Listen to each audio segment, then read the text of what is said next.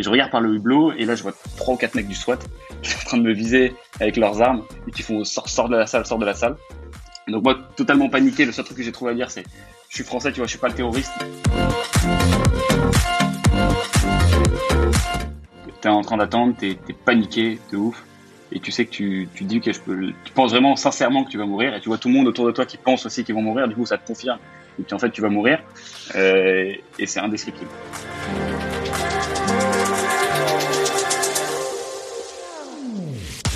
Et on, a entendu des gens qui couraient et, on, a compris qu'il se passait un truc et donc on a quelqu'un qui est rentré dans la salle et qui a fait cachez-vous, barricadez les portes, il y a un tir dans le dans, le bâtiment.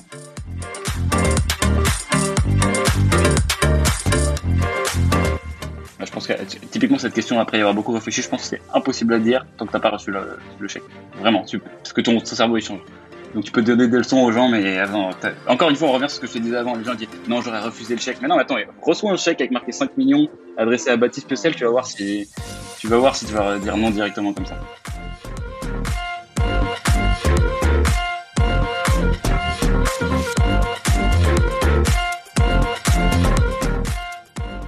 Nous avons à apprendre de chacun. Je suis Baptiste Piocel, entrepreneur et cofondateur de Canoa, des guides culturels et digitaux sur mesure. Avec anecdotes, je vous partage des histoires incroyables qui changeront votre vie. Découvrez des anecdotes insolites et incroyables de personnalités connues ou non, et dont on va tirer ensemble trois leçons sur la vie, le travail ou l'entrepreneuriat afin d'exploser notre qualité de vie. Bonjour à tous et bienvenue sur ce nouvel épisode d'Anecdotes. Aujourd'hui, je suis en compagnie euh, à distance de Théo Lyon. Salut Théo. Salut Baptiste. Comment tu vas? Ça va et toi? Ouais, ça va très bien. Euh, je te remercie d'avoir accepté mon invitation et, euh, et de participer euh, à cet épisode. Bon, c'est vrai qu'on est à distance parce que confinement oblige et, et déplacements parisiens étant limités, on, le fait à distance, mais, mais ça va très bien se passer. comme le veut la tradition, je vais te laisser te, te présenter. au début, voilà ta carte blanche pour dire un petit peu qui tu es, d'où tu viens et où est-ce que tu vas. Yes, bah écoutez, moi je m'appelle Théo Lyon. Du coup, j'ai 23 ans et je suis le fondateur d'une boîte qui s'appelle Kodak, euh, qui est une agence Facebook et Instagram Ads. Et donc, nous, on s'occupe de euh, scaler des sites e-commerce, donc uniquement sur ces deux leviers-là. Et on a la spécificité d'avoir la compétence créative en interne. Donc, on a actuellement une dizaine euh, dans l'agence. Donc, elle a bientôt un an. Donc là, on bosse avec 40-45 clients. Et donc, moi, ça, c'est sur la partie pro. Et en parallèle, moi, je suis encore étudiant. Je suis en dernière année de master entrepreneur à HEC, que je termine dans quelques mois. Euh, parce que du coup, moi, j'ai intégré HEC après une prépa. Et euh, donc voilà, il faut que je termine ma dernière année. Ensuite, du coup, je me consacrerai à 100% à Kodak, même si en vérité, ça prend à peu près déjà 100% de mon temps. Et donc voilà un peu pour euh, pour deux trois éléments sur moi. T'arrives bien à, faire le mix entre euh, entre étudiant et entrepreneur, ça doit pas être hyper facile, surtout que Kodak, euh, moi ça fait pas mal de temps que, je suis cette boîte sur LinkedIn, enfin que je te suis toi sur LinkedIn, donc je vois les avancées. Euh, ouais, arriver à, faire le mix. Euh, tes employés, ils arrivent à comprendre un petit peu le fait que tu es encore étudiant, comment ça se passe dans le management? Alors la réponse c'est non, c'est une question qu'on pose souvent, mais non, en fait, il n'y a pas vraiment de secret pour faire un mix entre entrepreneur et, et étudiant. Il faut choisir l'un ou l'autre et, choisir de mettre l'un de côté. Hein. C'est un choix un peu mmh. chiant. Moi, j'ai plutôt décidé de faire le minimum au niveau des cours. Bon, je vais tout, je vais en cours et, et je fais en sorte de, de valider tout ce qu'il faut valider pour avoir mon diplôme hein, quand même. Mmh. Mais non, non, sans, enfin, ouais, 90% de mon temps est attribué à Kodak. Donc en fait, c'est pas du tout, ils ont pas du tout l'impression que je suis à côté sur autre chose. Euh, parce qu'en vérité, je fais, ouais, je travaille autant, si ce n'est plus que, donc, euh, il oui, n'y a, pas, y a pas vraiment de souci ouais, là-dessus. Ouais. Mais c'est, euh, ça, ça c'est un, c'est une question qu'on m'a beaucoup posée. Euh, j'ai fait des rooms notamment sur Clubhouse et tout. On, on m'a dit, mais comment tu fais pour, euh, alors, enfin, moi, c'est ce que j'ai fait, donc je peux en parler aussi. Ouais, pour monter ta boîte en étant étudiant, parce que bah t'as pas de fric, t'as pas de temps, euh, t'as d'autres projets dans la vie, donc effectivement c'est très compliqué. Et c'est une question en fait, il y a pas vraiment de, ouais, comme tu dis, de secret ou, ou de recette miracle euh, par rapport à ça. Donc je te, je te comprends, ouais. c'est bien. Il bah, y a pas de secret, mais moi je trouve ça plutôt confortable hein, comme position d'entreprendre étant oui, étudiant. Encore souvent, euh, bon pour beaucoup, on a le luxe d'être encore un peu aidé par les parents, donc c'est mm -hmm. un truc qui est qui est confortable si jamais tu l'as pour, pour lancer une boîte, tu n'as pas mmh, encore. Euh, en fait, tu peux faire n'importe quoi. Tu vois, moi, j'ai pu monter ça pendant la première année de césure. Euh, une année de césure, tu fais. Donc, du coup, HEC, tu as une année de césure qui est quasi obligatoire pour faire tes stages. Donc, okay. moi, comme j'ai abrégé un stage un peu un peu tôt, on pourra en parler plus tard. J'avais quelques mois pour faire un peu ce que je voulais. et donc du coup, en fait, ouais, le, truc c'est que c'est assez confortable hein, quand même hein, comme situation. Ah oui, bah, c'est clair. Mmh, pas, mmh. pas trop de frais et c'est le bon moment pour lancer des trucs. Moi, je dirais que c'est c'est compliqué à optimiser dans, dans le sens où tu as deux, deux, trucs en même temps. Euh, mais vaut mieux avoir ça que se lancer et avoir le feu au cul. Euh, ah bah c'est clair. Et, et effectivement, euh, faut être prêt à pas beaucoup dormir parce que euh, tu dois gérer les deux. Faut être prêt à avoir la tête à deux endroits en même temps euh, si tu veux suivre un minimum tes cours. Mais par contre, effectivement, c'est hyper confortable. Tu peux prendre tous les risques que tu veux, ça pose aucun problème. Euh, tu peux ne, ne pas, enfin voilà, tu, tu, peux être aidé par tes parents, donc financièrement c'est plus simple aussi. Non, non, je pense que c'est c'est hyper confortable comme situation. Mmh, et, donc toi, toi du coup, t'as choisi voilà de mettre les cours un petit peu de un petit peu de côté? Ouais, bah ouais. J'ai pas vraiment. Si, ouais, j'ai quand même, euh, j'ai quand même décidé en fait que j'allais pas faire d'extra, enfin l'extra mile, tu vois, sur les cours. En gros, je, suis là pour prendre l'essentiel de ce qui m'est appris et, et, valider le diplôme, tu vois. Euh, et donc, ça implique d'aller au, moins de cours possible. Donc, je vais à tous les cours obligatoires, je vais pas à ceux qui sont facultatifs. Ça me ferait mhm. le moins de temps possible. Euh, mais en vérité, tu vois, c'est plus, outre le problème que ça prend du temps, c'est que c'est compliqué d'avoir ton focus à deux endroits, surtout au tout démarrage d'une boîte. Mhm. Euh, dans ta tête. C'est pour ça que bon, on a parlé juste un peu avant, avant de commencer. On fait pas deux boîtes en même temps et qu'on va pas faire avec deux familles ouais. Hmm. Même si ça prenait que une ou deux heures par jour, parce que dans la tête ça, ça change quand même pas mal de choses. Et t'as un gros premium à pas faire du, du multitask sur. Ah oui, non, c'est clair. Donc faut essayer de limiter, faire ça en autopilote et limiter hmm. au maximum le temps que ça prend. Donc ouais, non, j'ai plutôt choisi la boîte. Le mais, mais t'aurais pu choisir de ne pas faire le master? Euh, Non, alors non, j'aurais pas pu choisir de ne pas faire de master parce que moi j'ai un master à faire et j'ai envie d'avoir mon diplôme. Donc je vais, j'ai un master à faire. J'aurais pu choisir de ne pas faire ce master là. Ça aurait été un peu bizarre de ne pas mhm. prendre le master entrepreneur euh, et, de prendre autre chose.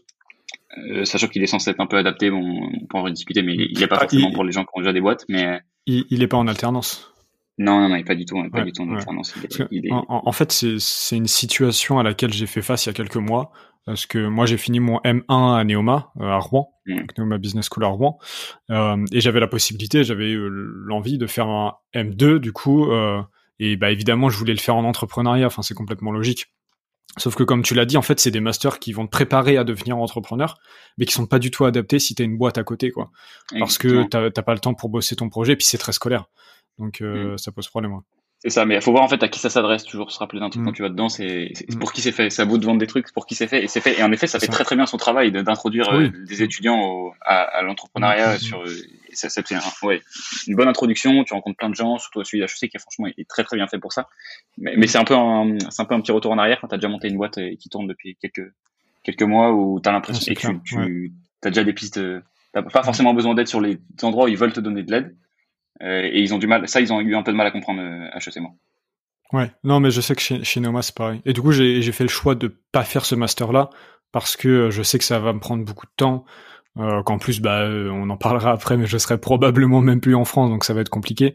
Mais non, effectivement, c'est, je, je sais pas si c'est très très adapté quand, quand t'as une boîte. Par contre, j'ai participé au comité de sélection de l'incubateur de Neoma il y a, il y a, il y a quelques semaines. il y a des très très beaux projets qui sont issus de ce master-là. Mm. euh, et qui sortent, mais parce que ça, ça a donné aux fondateurs l'envie d'entreprendre, etc. Donc, euh, donc non, c'est très très ouais. C'est ça. Nous, nous, t'as quand même un truc sur le master entrepreneur sais c'est qu'en fait, c'est, hum, t'as pas tous les gens qui sont dedans qui veulent entreprendre. En fait, t'en as qui sont là pour euh, découvrir, c'est cool, mais ensuite ils vont faire leurs conseils mm. ou leurs finances, euh, parce que le master entrepreneur est super réputé. Du coup, t'as la ligne sur le CV qui est ouf, ouais, et qui, t'ouvre plein de portes. Mm. Et, mais, et du coup, ça, ça crée en fait une atmosphère un peu où t'as as des gens qui sont à différents niveaux. T'as des mecs qui sont à fond, qui sont trop bien, t'as des putain, des mecs de ouf, hein, tu vois, vraiment mm. monter des boîtes de dingue. Et des mecs qui sont un peu moins à fond, qui sont contents, ils font des slides, ils font des petits pitchs, et puis après, on, ah, c'est cool, quoi. on, euh, on s'arrête, quoi. Et toi, tu te donnerais quoi comme conseil justement à un étudiant, euh, soit qui veut se lancer, soit qui hésite entre faire des études ou faire un master spécifique. Euh, par rapport à ta situation, tu, tu donnerais quoi comme conseil? Parce que je sais qu'il y a beaucoup d'étudiants qui m'écoutent, et pour beaucoup d'étudiants, être étudiant est un frein à l'entrepreneuriat. Alors que moi, je pense que c'est une chance, très personnellement. Mais euh, parce que bah, dans je te alors t'as aucune obligation, quoi. Donc c'est top. Bah, je te rejoins 100% là-dessus, de toute façon, sur le fait que ce soit une force. Après, le dilemme là-dessus, je le vois entre genre euh, formation et, et action. Euh, où je pense que c'est les études peuvent être très utiles, mais c'est comme n'importe quoi que tu veux apprendre. Et si par exemple je décide que je veux apprendre à faire du, du tennis ou apprendre à courir le 100 mètres, mmh. euh, as, tu vois, tu as deux types de personnes. La, vision étudiante de la chose et la vision qui est donnée par le système scolaire, c'est ok, bah, je vais lire un bouquin sur comment lire un 100 mètres. D'abord, ensuite je vais, me former, et ensuite je vais aller courir un 100 mètres. Euh, ce qu'il faut réussir à faire si jamais tu veux monter une boîte, c'est faire totalement l'inverse. C'est-à-dire que je vais courir un 100 mètres, je me rends compte, putain, mais attends, mais je tombe vers la droite, tu vois, genre, j'arrive pas à faire des départs. Et ensuite, tu vas lire ton petit bouquin sur comment faire les départs. Et, euh, et, tu fais des petites boucles d'itération, en fait, tu vois, genre, euh, un peu à méthode agile, tu vois. Et, Complètement, et moi, c'est ça que je recommanderais, si tu vois, de, pas dire, OK, les cours, c'est de la merde, mais comprendre, aller dans l'action le plus vite possible. Et comme ça, les cours vont prendre un, nouveau sens, tu vois. Moi, maintenant, quand je fais ma boîte, là, je me rends compte, ah putain, ce cours-là, en fait, il était intéressant, je l'avais trouvé chiant. Il m'aurait bien aidé. Et c'est dans ce sens-là où tu vas prendre déjà, tu vas tirer beaucoup plus que les autres de tous les cours, parce que tu vas les appliquer en même temps. ça c'est clair. Ouais. Euh, donc ouais, pas forcément être hyper opposé aux cours, et c'est pas du tout un frein. Les étudiants c'est même putain de chance. Mm. Bah, et puis, euh, ah, j'ai beaucoup aimé parce que tu as, dit aussi qu'en fait les cours, euh, et c'est aussi un, un, moment que j'ai vécu, c'est qu'en fait tu te dis putain mais ouais les cours ça sert à rien parce que tu vois pas l'intérêt euh, premier. Effectivement, quand tu commences, moi les, les trois premières années euh, en école de commerce, c'était ça, tu vois. Et après, je commençais à monter les deux premières années. Après, je commençais à monter ma boîte. Et en fait, tu apprends des trucs. Bon, il y a toujours des cours qui sont qui sont barbants et qui sont pas forcément intéressants pour ce que tu veux faire. Mais par contre, il y a des cours où tu vas tu vas y aller. Et en fait, tu vas enfin trouver un intérêt parce que tu peux l'appliquer tous les jours dans ta boîte, dans ta, dans ta méthodologie. Il faut pas oublier qu'en école de commerce, euh, c'est beaucoup des cours de mindset au final. On va pas t'apprendre à décrocher un téléphone et appeler un client, tu vois. Par contre, on mm. va on va t'apprendre vraiment le mindset de d'un vendeur ou, d'un sales, etc. Donc, euh, ouais, Sur, ça, je suis plutôt d'accord. Et je pense que l'apprentissage aussi des écoles de commerce va, va plus loin que, que, les, que les skills que tu vas apprendre. Tu peux juste faire de la compta ou des trucs comme mm. ça. Ce que tu disais sur le mindset, c'est ça, c'est qu'en fait, ça te fout dans un environnement où tu plein, où tu vas rencontrer plein de gens et tu as plein de choses qui sont inconscientes où tu te rends pas compte, tu vois. Et, je pense qu'on réalise pas forcément 100% de façon consciente. Tu vas avoir 50% que tu chopes de façon consciente, qui sont ce que tu chopes dans tes cours, 50% que tu chopes juste par l'effet de ton environnement sur toi et de, mm, mm. de l'endroit dans lequel tu es mis. C'est ça en vérité pour lequel tu payes. Et on se rend pas compte que c'est un avantage avant de parler à des gens qui ne sont pas dans, dans ces milieux-là, tu vois. Ouais, oui, parce que euh, ça, reste une chance extrême. Hein. ouais, c'est ça, ça t'a ouvert des mm, portes de ouf et tu vois que tu, ça t'a permis de penser d'une certaine façon euh, qui, est cool en fait tu vois c'est ça c'est ça la en vérité pourquoi tu payes dans une école de commerce. Ouais. Après je pense que aussi que c'est un environnement que tu peux recréer si tu viens pas d'une école de commerce tu vois. Si t'as pas forcément fait d'études ou que t'as pas fait des, études en commerce parce que bah enfin faut en être conscient aussi du prix que ça coûte et de la chance que c'est de faire une école de commerce tu vois faut pas être aveugle sur ça euh, mais je pense que tu ça c'est aussi un, un système de bon vouloir c'est à dire que de toute façon si tu veux avoir un certain mindset euh, parce qu'on parle beaucoup de ça en ce moment, de mindset entrepreneur, etc. Même s'il y a beaucoup de bullshit autour, c'est quand même mm. important à voir parfois. Tu peux te créer toi ton environnement et être avec des gens avec qui tu vas pouvoir communiquer et sortir un petit peu. Si tu, tu, viens d'un milieu isolé, rural ou des quartiers, etc. Pouvoir commencer à traîner avec d'autres gens qui, qui vont plus te comprendre, tu vois. Et créer ton ton atmosphère de business school euh, d'entrepreneurs autour de toi, tu vois. Sur le, sur, c'est ça exactement. Mais sur la partie mindset, déjà, ce qu'il faut rappeler, c'est, tu vois, pour qui c'est utile du mindset? J'ai vu un post il y a pas longtemps, mm. je, crois que c'était euh, James Clear, le mec qui a écrit Atomic Habits. Je sais pas si tu connais le bouquin. Mm. Euh, bon, bref, très bon bouquin sur. Je, sais que t'en parles dans une de tes vidéos YouTube, mais du coup, je l'ai pas lu. j'en parle tout le temps, je force avec ce bouquin, je mais, mais après. il a vraiment eu un gros impact et il disait qu'en fait, si t'es au tout démarrage, ce qui est important, c'est l'action euh, d'une enfin tout démarrage d'une entreprise ou n'importe quoi que tu es en train d'essayer de faire. Mhm. Euh, si ton produit a déjà décollé et que tu essaies de le faire croître, ce qui est important, c'est la stratégie. Et si vraiment ton produit fonctionne très bien et que tu es dans une démarche d'optimisation, c'est là où le mindset devient utile. Tu vois. Donc en fait, le problème avec l'école de commerce, c'est qu'on vend du mindset du mindset, alors qu'on devrait un peu te vendre plus d'action action parce que tu es au ah tout, démarrage. et, et c'est pas c'est pas utile pour beaucoup de gens en fait le mindset. Tu vois, on essaie directement de te faire passer à ton mindset parce qu'en fait tu vas devenir manager. Parce qu'en fait tu fais un saut qui est quand même assez bizarre tu vois en école de commerce tu tu passes d'étudiant à manager. Ouais tu passes d'étudiant ou tu vas devenir manager directement deux ans après tu vois et t'es pas passé par le truc où je construis mon propre truc et j'ai je suis mm. passé dans l'action tu vois. Alors qu'on sait que ça a une putain de valeur quand t'as fait le travail un peu avant. C'est le boulot c'est pour ça que mm. la, maxime tu vois genre d'Oussama Hamar en mode de délègue pas un truc euh, que t'as jamais fait toi-même. Il euh, y a plein de gens qui la comprennent pas. Et j'ai l'enfant comprise hein, en montant une boîte. Mm. c'est que c'est que ça un vrai tu deviens beaucoup plus fort en fait. Tu deviens un meilleur manager même si tu fais plus le truc derrière T'as eu de l'expérience pro, toi, euh, avant de monter ta boîte? En emploi d'été, en stage, euh, mais autre que entrepreneur? Ouais, j'ai fait, j'ai fait deux stages du coup avec HEC. Euh, j'ai bossé chez Meilleur Agent où j'étais product owner, ce qui m'a du coup fait l'introduction aux, méthodes agiles et à comment penser un peu le, les problématiques produits. Et ensuite, qui était l'expérience la plus déterminante, je suis parti en Australie euh, dans une agence de pub euh, digitale. qui était du coup la branche australienne d'Effilab, qui en fait du coup appartient plus à Effilab maintenant, mais qui, s'appelle The One Center et euh, où j'ai pas du tout kiffé. C'est là où du coup cette expérience là où je me suis, je suis parti au bout de trois mois, où je me suis pas du tout épanoui dans ce dans ce système-là. J'étais même très très mauvais. Ce qui m'a du coup donné. Je savais que j'avais kiffé pas mal euh, ce qu'on faisait dans, ce stage-là. J'avais pas du tout kiffé la façon dont c'était fait. Et ça m'avait un peu ruiné l'expérience. Mmh. J'avais deux trois cartes à jouer en rentrant en France. Euh, essayer de monter mon truc. Parce que effectivement, l'un des, euh, des désavantages que tu as, euh, parce que toi c'est pareil, donc tu as commencé à entreprendre pendant tes études, donc techniquement à la sortie d'études tu vas faire que ça. Moi c'est plus ou moins pareil. Euh, l'un des désavantages qu'on a, tu vois, avec ce type de profil A, c'est que du coup effectivement tu vois pas ce qui se passe ailleurs et t'as pas vécu l'expérience d'être bah, d'être salarié, d'être bah, d'être le vendeur, d'être le machin en fait. Et donc euh, souvent moi quand, quand, quand j'en parlais autour de moi à d'autres entrepreneurs qui avaient eu des expériences avant, euh, en fait je pense que c'est vachement important, bah, comme tu l'as dit en fait, de d'essayer plein de choses.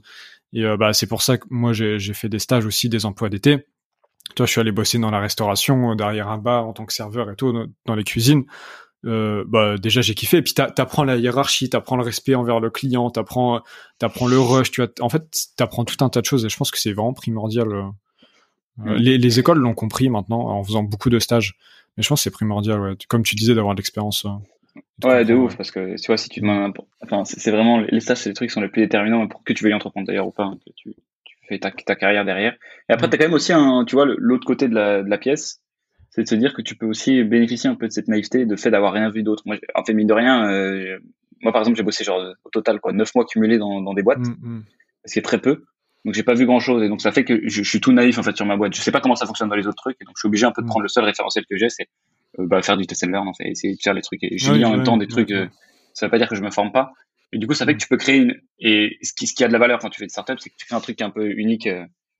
Kodak n'est pas une startup hein, pour clarifier. Kodak c'est une agence, c'est pas une startup. mais euh, mais ça a de la valeur quand tu crées un truc, ton truc, c'est-à-dire tu veux créer un environnement qui est propre, qui est unique et qui ressemble pas aux autres. Parce que même si tu tu vois, moi, ce que j'aime pas, c'est ce genre d'innovation en mode, lui, il fait pas ça, du coup, je vais faire ça. Mais ça, c'est pas de l'innovation. Mm, mm. C'est juste, ah tu construis, en fait, exactement un rapport de ce, mec-là. Tu peux faire une boîte qui a plein de valeur. Mais tu veux vraiment mm. faire de l'innovation, faut regarder personne et réussir à te dire, OK, c'est quoi ma réponse à ce, euh, à ce truc-là? Et je fais mes propres recherches. Et j'essaie d'arriver à un truc qui est, euh, qui est cool. Et tu vois, c'est là où en fait pas avoir fait trop d'expérience te permet de, de, créer ça plus facilement. Ouais, ouais, complètement. Et en même temps, euh, si t'as, si t'es bienveillant, bah en l'occurrence dans ton management, dans les process que tu mets en place dans ta boîte, bah techniquement, si t'es bienveillant, même si t'as pas d'expérience, ça va bien se passer en fait, parce que euh, bah du coup t'as la naïveté de faire confiance à tes employés, de euh, de de croire telle ou telle chose. Alors, je pense que des fois, ça peut très mal se passer, mais, mais si t'es bienveillant, normalement, ça se passe bien, tu vois. On en parlait en off avant. Euh, et on en parlera après, mais vous, vous êtes en full remote euh, chez Kudak. Bah, par exemple, les employés font les horaires qu'ils veulent, tu vois. Euh, chez Canoa, là, chez Canoa, c'est pareil, les, les, employés font et les stagiaires font les horaires qu'ils veulent et ça pose aucun souci à personne, tu vois. On n'est pas encore en remote, mais pareil, on, en parlera après. Mais je suis, bah, ouais, je suis plutôt d'accord sur ça. Typiquement sur cet exemple du remote, c'est le truc où c'est peut-être que si j'avais bossé un an de plus dans une entreprise, je me serais dit c'est incontournable d'être en physique. Là, en, en remote, c'était, c'est même pas un, c'est pas un choix qu'on s'est dit c'est remote et on va pas prendre on va payer des locaux ça ne sert à rien mais euh, du coup ça se passe comment un petit peu? On, va y venir tout de suite euh, ouais le remote euh, parce que pour beaucoup de personnes après 2020 ça a été une obligation faire du télétravail combien de fois j'ai appelé des entreprises et ils me disent ah non faut rappeler demain parce que la personne est en télétravail ça sous-entend qu'elle ne travaille pas chez elle en fait sauf que vous vous êtes en remote depuis le tout début comment ça se passe? Parce que bah, comme je te le disais, pour beaucoup de personnes, c'est un frein, c'est une obligation, c'est quelque chose qui, qui, est, qui est mauvaise. Comment toi, ça se passe au niveau de ton management, etc. Euh, à ce ouais. Bah, alors en fait, il y, a deux choses. Tu vois, il y a comment recruter les bonnes personnes pour ce, pour cette chose-là et mettre en place le bon système. C'est un peu ce qu'on se disait avant. Euh, je pense que le, le, remote est bien dans la mesure où il n'est pas vu comme une régression. C'est-à-dire, tu as des gens qui mm. disent, OK, j'aimerais bien être en physique, mais cette boîte est en remote. Euh, bon, c'est pas trop grave, je vais, je vais m'en contenter ça c'est pas forcément un super bon mindset avec dans lequel recruter les gens euh, parce que dans ce cas ils, enfin ils seront pas dans, dans l'idée euh, de, de, la boîte et de la raison pour laquelle toi t'as mis du remote ce qu'il faut recruter c'est des gens qui sont très très contents d'être en remote euh, et qui sont contents de se voir en physique de temps en temps tu vois, parce que c'est quand même incontournable tu vois. Si ça existe c'est pas pour rien c'est très très compliqué. Tu vas pas monter une boîte où tu vois personne. C'est c'est très très dur. Ou moi je suis pas encore de ce niveau où je suis capable de le faire d'un point de vue management. Hmm. euh, et ensuite c'est mettre en place tu vois ton système au niveau de toi comment tu comment tu structures ta boîte. Le remote implique tout son lot de, de pratiques. Euh, ça va avoir une grosse culture de l'écrit. Euh, euh, C'est-à-dire vraiment, il faut pas euh, éviter de perdre des choses dans des calls. Il faut avoir beaucoup d'outils. Tu vois, Notion est excellent pour les pour les boîtes en remote parce qu'il faut, faut, tout noter en fait. Si tu notes pas des trucs, ça n'existe plus parce que t'as personne d'autre qui l'a entendu. T'es testé juste dans un call quand t'appelais telle ou telle personne. Et c'est compliqué, c'est synchroniser les informations. Tu vois, faire passer les informations quand tu peux pas les faire passer en physique. C'est ça le vrai avantage du physique, c'est que ça crée des, des synergies. Tu vois, et mais ça, ça a quand même un putain de valeur ajoutée. Hein, tu vois, c'est, il n'y en a pas un qui est meilleur que l'autre. C'est juste comment tu veux faire ta boîte? Euh, et, et, nous, le remote, ça démarre, c'est pas un choix. Hein. Mm, mm. Voilà, avec quoi t'es à l'aise. Et nous, je sais qu'on recrute des mecs qui, ont, qui sont très accrochés à leur liberté et, et qui, qui vraiment qui prennent du plaisir. Ça veut dire en fait du coup le remote décuple en fait la, la façon dont ils se donnent au, taf. Euh, et donc mm. on arrive à bien taffer comme ça. Mais, mais c'est pas du coup on change pas. Hein. Peut-être que je changerai d'avis dessus plus tard. Pour l'instant, ça se passe bien. Oui, après, euh, c'est euh, en, en, quoi avec toi en tant que manager es, et en tant que CEO, tu es à l'aise avec? Et puis évidemment, faut recruter les bonnes personnes, euh, bonnes, bonnes personnes pour faire ça. Euh, est-ce que tu penses que c'est dans, dans ton cas, toi, ça a été bénéfique, tu penses, ou est-ce que si tu avais eu des locaux, sans parler côté financier, du coût des locaux, etc., et sans parler de la crise non plus, euh, forcément, est-ce que ça aurait été peut-être plus grand et plus gros que ça l'est déjà, euh, plus rapidement, si tu avais eu des locaux, si tu étais en, en, full physique? Euh... Il y a beaucoup de si dans ma question, mais... Bah, je, je, suis en train de réfléchir à qu'est-ce que ça aurait changé en fait concrètement la, façon dont je vois le truc, c'est que tu vois, nos, 100% de nos concurrents sont en physique, hein, donc euh, toutes les euh, autres mm. agences. Donc on aurait peut-être eu un truc qui serait plus gros, euh, qui ressemblerait plus à, un concurrent. Mm. Euh, parce que ça, en fait, le, le, physique te donne de la crédibilité. Tu vas le signer. Par exemple, si notre stratégie, ça avait été OK, on on ça aurait été d'aller taper des gros comptes directement. Tu vois, on va aller taper les L'Oréal, les Carrefour et tout ça. Là, pas avoir de locaux aurait été un frein. Mais là, en fait, du coup, ça devient un peu un, euh, sur notre étendard, tu vois, de notre identité de boîte en fait. On, veut pas vraiment mm. faire comme tout le monde. Euh, et, et, ce truc-là est devenu fort. Donc je pense pas que ça nous aurait permis d'aller plus vite. Euh, Et enfin, moi, en tout cas, moi j'aurais vraiment kiffé la structure si ça avait été, si on avait choisi, du moins le, le, physique, mm. le physique pour pouvoir pour pouvoir accéder à une certaine partie de clients qui sont pas forcément. Ouais. Oui, non, après, après, directement. Effectivement, c'est différent. Et, et d'autant plus que là, en, étant donné que tu es encore étudiant, j'imagine que c'est plus simple du coup d'être en remote parce que quand tu es en physique, quand tu as des bureaux, en tant que CEO, tu dois d'être présent, tu vois. Tu peux pas, euh, tu peux pas être absent euh, trois jours par semaine ou quatre jours par semaine, tu vois. Euh, alors que là, techniquement, si tu es absent, ton équipe, elle le voit pas. elle le sait parce que, enfin, j'imagine qu'elle le sait parce que la communication c'est important, mais mais elle le voit pas physiquement. Du coup, je pense que ça change aussi pas mal. Ouais, ce qui peut d'ailleurs être aussi le problème, un des problèmes du remote, hein, c'est qu'en fait, tu peux être très très présent et bosser comme un comme un chien pendant une journée et personne s'en rend compte. Et hum, je vois ça parce que moi, ça me fait l'effet du coup de, sur, les, sur mes employés. Parfois, où tu as l'impression que t'es un mec, t'as pas trop envie de nouvelles depuis, depuis longtemps. Tu sais que tu sais que le mec est bien intentionné, du coup, il bosse. Mais des fois, tu as l'impression, ton réflexe, c'est de dire, ça fait longtemps que j'ai pas entendu parler de lui. Ouais, il bosse pas. Qu'est-ce qu'il fait? Est-ce qu'il bosse vraiment? et en fait, tu te rends compte, tu peux faire des énormes conneries comme ça. Où, euh, moi, j'ai déjà eu le feedback, on, on m'a fait le feedback à un moment, on a l'impression que Théo, il, il a l'impression qu'on qu se touche la bite, tu vois. Donc, euh, c'est un truc que j'ai changé. Ah, je pense que ça doit demander une confiance qui est, euh, qui est énorme. Hein. Ouais. Euh, et de tes employés envers toi parce que faut faut qu'ils aient confiance en toi pour que tu puisses voir qu'ils bossent bien et que toi tu bosses bien aussi et que tu es aussi à fond dans la boîte et tout ça. Parce que quand c'est une, jeune entreprise, il y a ça, euh, j'imagine quand tu es un employé qui, qui, fait peur. Mais et toi pour tes employés, c'est hyper important d'avoir confiance absolue en eux quoi parce que sinon ça marche pas. C'est assez fou ça. De ouf parce qu'en fait, tu peux très bien euh, ça facilite beaucoup. Un mec qui est là pour rien branler et prendre sa paye, euh, s'il va se terrer dans une boîte en remote, l'idéal n'étant pas d'être dans du service. Que du service, quand les gens bossent pas, tu t'en rends compte assez rapidement. Tu rends compte, euh, mais sur, sur une, une, boîte produit ou etc. Là, tu peux aller te planquer en remote. Tu peux faire franchement, tu peux t'en sortir si t'es bon, un bon politicien et tout, tu peux t'en sortir bien. Et c'est ces éléments-là qu'il faut identifier très très très très vite. Euh, mais ouais, ça rend le truc plus facile. Mais faut le savoir, tu vois. Faut, faut, se dire ok, mm. avoir confiance. Ouais, non, mais après c'est intéressant d'avoir des, des retours. Hein. On va passer sur un autre sujet. Euh, toi, t'es jeune, du coup, t'as 23 ans. Bon, t'es plus vieux que moi, mais, mais t'es jeune quand même. Euh, et Kudak, ça, ça a combien Kudak? Ça a un an? Un an dans deux jours, là, en avril. Oh, bon anniversaire. et euh, pourquoi t'as commencé à entreprendre, toi? C'était quoi ton moteur de, de... J'en parlais avec dans l'épisode dernier avec Harold Gardas. Lui, son moteur, c'est la mort. Euh, ah ouais? Ouais, il il explique qu'en fait, son, moteur, c'est la mort. C'est-à-dire qu'il sait qu'il va crever, donc il faut absolument qu'il kiffe la vie à fond, et, c'est pour ça qu'il se lève tous les matins, tu vois. entre autres, évidemment. Et toi, toi c'est quoi ton... Ouais, ouais, c'est le moteur de la mort, parce que c'est imbutable comme, comme, moteur. Ah bah c'est c'est la, seule vérité de la vie, c'est que tu vas mourir, tu vois. Donc euh, donc euh, j'ai trouvé ça assez fort. Et, euh, et toi, c'est quoi ton moteur le plus profond? Moi, c'est pas. Bah, t'as certainement cette notion de regret et de. Je préfère avoir des remords que des regrets. Cette vieille phrase qu'on entend, je veux plus. Mais, euh, mais c'est pas vraiment. Je dirais pas que c'est ça qui me qui me tient réveillé le matin. Ce qui me tient réveillé, c'est juste. Moi, j'ai tiré beaucoup de motivation de cette expérience qui s'est mal passée en stage. Mhm. Où, euh, ou dans ma tête, en fait, j'ai fait un surapprentissage total qui est, je, je, serai jamais heureux en entreprise, tu vois. C'est vraiment le truc où tant que j'aurai un mec qui va, qui va, me manager, ou je serai dans une équipe un peu austère et j'arriverai pas à trouver un truc qui me correspond précisément, euh, ce qui est, il est certes, presque sûr que c'est un surapprentissage et que j'aurais trouvé une boîte, ça se trouve, je me serais très bien plu. Et du coup, je me suis dit, ok, bon, bah, je vais essayer d'aller le créer, voir comment ça se passe. J'ai mon aide de césure. J'essaie ce truc-là. Si c'est pas grave, bon, bah, je reviendrai dans le chemin classique. Euh, et ouais, donc t'as cette partie-là en fait où moi c'est c'est que j'ai pas le choix. Je dis souvent ça, tu vois. J'ai le choix en soi. J'ai pas de haut mur, j'ai pas de problème mm. financier, je sais pas quoi. C'est que pour être heureux, j'ai pas j'ai pas le choix en fait. Donc c'est ça mon vrai moteur. Je me réveille le matin, je vais, je vais faire quoi d'autre? Je, je peux faire rien, je peux rien faire d'autre. Je vais être malheureux. Euh, donc c'est ça mon moteur, tu vois. C'est ah, c'est pas mal. J'aime beaucoup parce que ça, ressemble beaucoup au mien.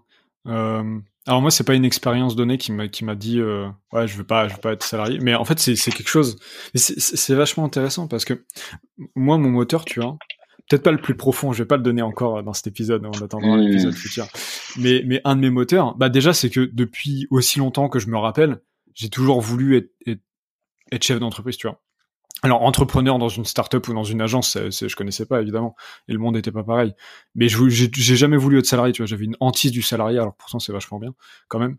Mais, et ouais, le, le, le moteur, de toute façon, en fait, tu peux pas, tu peux rien faire d'autre. Et de toute façon, toute ta vie, tu vas devoir te lever euh, tous les matins à 6 heures et bosser comme un chien euh, toute ta journée. Donc autant le faire sur un truc qui te tient à cœur et un truc que tu crées toi, tu vois. Et euh, c'est pour ça que je, je, me, je, me, reconnais pas mal dans ce que tu dis parce que ouais, en fait, c'est si, tu fais pas ça, t'es pas heureux, tu vois. Et, ouais. En fait, t'as pas vraiment le choix. Quoi. là, c'est quoi l'alternative? Tu regardes les alternatives et ça te plaît pas et du coup, bah, tu répliques un peu cette situation où t'es en fait, moi, j'insiste beaucoup sur ce truc-là de dos au mur, parce qu'en fait, je trouve que les mecs sont les plus puissants, tu vois. Vraiment, quand t'es, et je, et je rigole pas quand je dis ça, j'envie vraiment les gens qui ont, qui ont ce moteur-là de j'ai chaud au cul, j'ai pas de thunes à la fin du mois. Parce que ces mecs-là, ils peuvent créer des trucs de ouf, c'est des malades, ils sont un truc que tu pourras jamais répliquer autrement.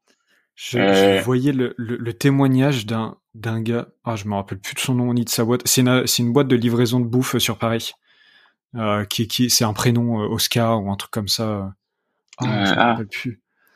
Euh, et j'ai, j'ai vu une interview de, de ce mec-là Faudrait que je retrouve l'interview, c'est incroyable. Parce qu'en gros, donc la boîte fait des millions et des millions de chiffres d'affaires. Euh, ça marche très très bien et je crois qu'ils ont levé des fonds.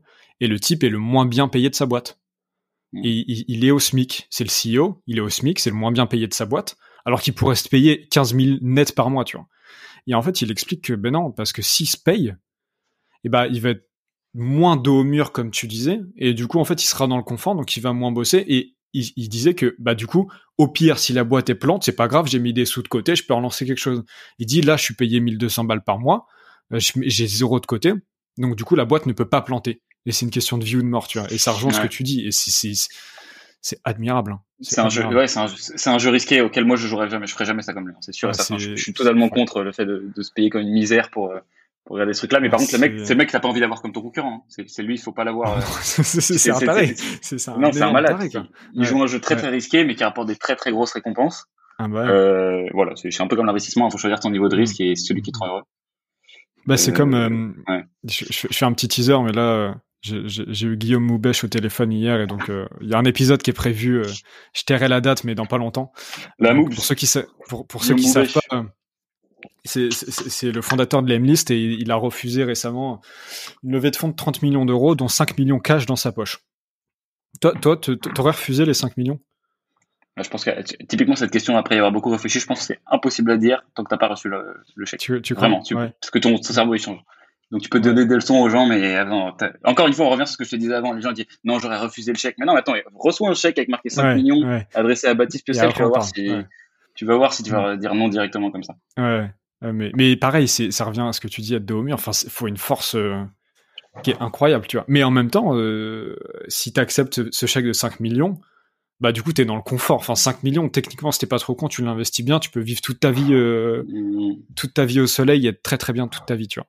Mais du coup, ta boîte, tu t'en fous parce qu'au final, tu as des 5 millions dans ta poche, tu bosses moins, moins bien, tu vois. Donc, c'est bah, intéressant de voir ça ce dilemme-là. Après, bon, sur Guillaume, j'adore Guillaume, hein, pour te dire, on, était HEC mm. ensemble, euh, on était dans la même équipe de basket, donc on, se bien. Trop cool. Euh, euh, mais c'est un coup de pub. Honnêtement, moi je, moi, je le vois vraiment comme un coup de pub. je lui ai dit quand elle a envoyé le ah truc, bah, fait une, Justine Hutto, tu vois. Je sais pas si tu te souviens ce qu'elle avait fait Justine Hutto quand elle avait elle était passée sur Qui veut être mon associé, je crois que c'est ça le nom de, de l'émission. pour lever des fonds, elle avait fait une, exposition de malade et elle lui avait donné des fonds, et elle avait refusé. C'était quoi son projet? Justin Hutto, c'est Respire. Ah ok ouais, ouais, oui oui oui je, je vois du coup ouais. et, euh, et du coup et, et tout enfin ça l'avait donné une exposition de ouf et elle avait refusé les fonds ce qui est d'ailleurs je suis pas en train de dire que c'est péjoratif hein. franchement si j'avais l'occasion de faire la même chose je ferais la même chose hein, exactement c'est bah, vraiment un super énorme quoi ouais. coup de pub énorme et il euh, n'y a pas de morale est-ce que c'est bien c'est pas bien c'est tout hein. Mm. c'est une boîte c'est là pour gagner de l'argent tu fais de l'exposition tu fais de l'exposition mm. et voilà mais donc Guillaume a vachement bien géré son truc il a une interview combinée quand même enfin combinée tu vois genre, c'est pas tout le monde qui passe en combiné. Donc, et puis, euh, attends, il y a une, euh, un enregistrement sur anecdote aussi. Attends. Euh. Bah ouais, attends, mais tu te rends compte les retombées. C'est incroyable. c'est assez ouf. Ouais, non, c'est top. Et, et, du coup, toi, c'est quoi ta, ta, ta vision, ta, ta, ouais, ta, ta vision du confort, ta relation avec le confort? C'est quelque chose de bien ou de mauvais? Parce qu'on est, on est là-dedans, en fait. Ouais. Comment tu vois le hein. confort, tu vois? Ouais. Cette notion de confort, parce qu'en fait, tu vois, on est sans arrêt en train de se dire, ok, euh, faut étendre sa zone de confort. Euh, Et donc en fait, tu peux, tu vois, as cette notion là qui dit, ok, bon, bah, ça je sais faire, ça je sais faire, mais tu sais très bien que si tu veux grossir une entreprise, il faut que tu ailles faire des choses que t'as pas déjà fait, sinon tu vas tourner en rond dans ton truc. Euh, et t'as un peu ce dilemme de, ok, je sais que le, toutes les choses stylées que je peux accomplir se trouvent en dehors de ma zone de confort, mais hmm. tous les endroits hors de ta zone de confort sont pas égaux.